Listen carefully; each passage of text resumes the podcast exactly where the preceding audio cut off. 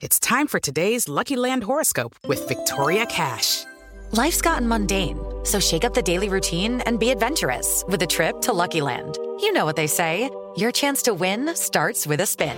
So go to LuckyLandSlots.com to play over 100 social casino-style games for free for your chance to redeem some serious prizes. Get lucky today at LuckyLandSlots.com.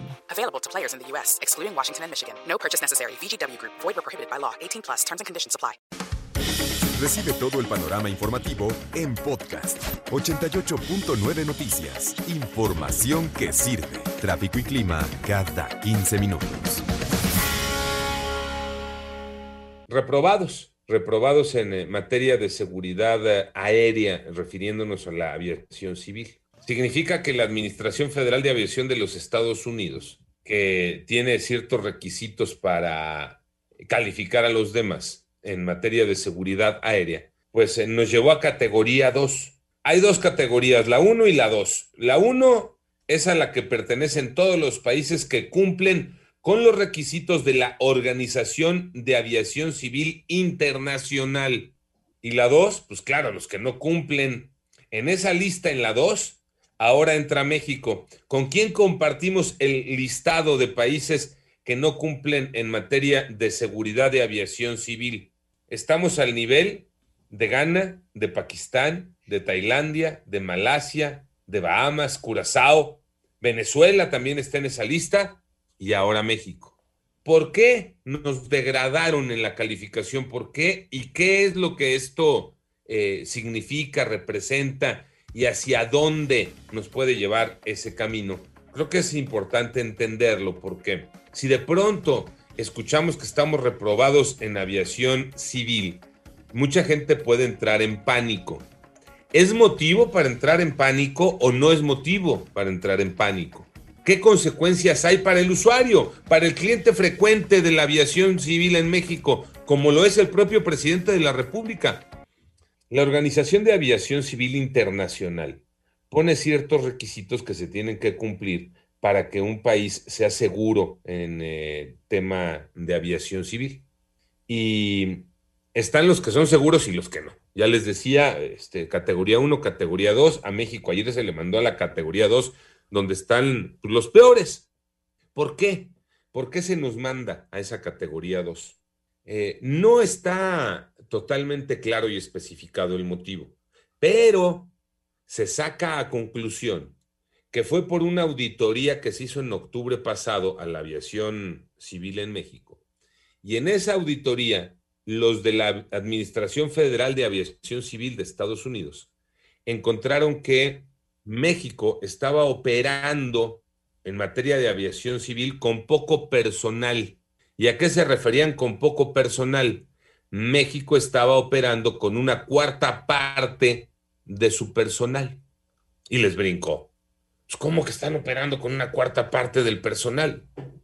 La respuesta de ese momento, la respuesta que se da, ¿quién da esa respuesta? El gobierno de México, a través de la Secretaría de Comunicaciones y Transportes dice, bueno, es que estamos operando así por la pandemia, pues, estamos en pandemia y estábamos en esos, en esos meses, estábamos en los momentos más complicados del tema COVID-19 o entrando a una de las fases críticas del COVID-19. Y por eso se estaba trabajando con una cuarta parte del el personal. ¿Es entendible? Pues si lo vemos desde nuestro punto de vista, pues es entendible, ¿no? si no había tantas operaciones, si no había tantos vuelos, si los aeropuertos estaban vacíos, pues no se necesitaba todo el personal. Pero eso no fue bien visto por parte de quienes ponen la palomita, que son estos dos, la Organización de Aviación Civil Internacional y la Administración Federal de Aviación Civil de los Estados Unidos. Y le dijeron a México, corrige, ¿no? Corrige la plana. Y entonces corrió noviembre, diciembre, enero, febrero, llega marzo y al parecer no se corrigió la plana. Y como no se hizo caso y no se atendió a esas recomendaciones, entonces dijeron, bueno, pues te vas para la categoría 2, la chafa, la de los malitos. ¿Eso tiene consecuencia? Sí, sí tiene consecuencia. Primera e inmediata. Se eh, tiene un impacto en las acciones de las eh, compañías aéreas ayer ya de inmediato en la bolsa eh, se fueron para abajo. Se cayó la las bolsa. acciones. Manden aquí. Se cayó la bolsa mexicana de valores ayer. Motivo, motivo, aterrizaje forzoso. Ese es el primer impacto económico. Segundo impacto económico. De aquí a que esto se soluciona, que pueden ser meses, podrían subir los boletos de avión. Más, sí, más. ¿Y eso quién termina pagándolo? Pues el usuario, el cliente frecuente, entre otros clientes frecuentes, ya decíamos hace rato, el propio presidente, que ayer o antier el presidente hacía referencia a esto, que estaba, estaba en el escenario, estaba en el previsto, estaba más que cantado que la Organización de Aviación Civil Internacional y que la Administración Federal de Aviación Civil de los Estados Unidos nos iban a mandar a la segunda división. Estaba más que cantado, pero se volteó a ver desde la 4T como, como muchas otras cosas se han visto. Es producto de que este, estamos avanzando y de que los enemigos nos quieren ver mal. Y entonces por ahí eh, no, no se dio la respuesta adecuada, es lo que están reclamando los analistas. Eh, otra consecuencia que puede tener esto, eh, que tiene ya también de manera directa e importante para las aerolíneas, es que no pueden recuperar rutas y ahí es donde en la economía también se verán afectadas las líneas aéreas.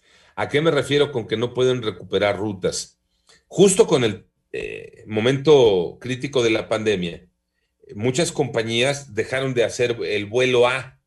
Eh, no vamos a poder hacer ahorita los vuelos A de México a tal lugar y con la frecuencia que se hacían. Entonces, hubo reducción de rutas y de número de vuelos. Mientras estemos en esa categoría 2, las aerolíneas no pueden recuperar ni el número de rutas ni el número de vuelos que hacían Iñaki. Sí, Y sí, ese- por ejemplo, a Kentucky, por ejemplo, pues ya se suspende ese vuelo.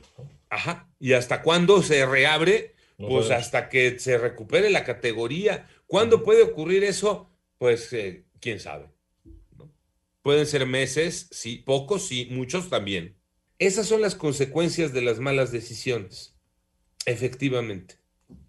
Entonces, esa es la realidad eh, y creo que a grandes rasgos es de lo importante que tiene que ver con esta noticia de que se le haya quitado la categoría 1 y mandado a la categoría 2 a México en cuanto a materia de seguridad y aviación civil. Muy importante destacar, no tiene nada que ver con la seguridad de los aviones.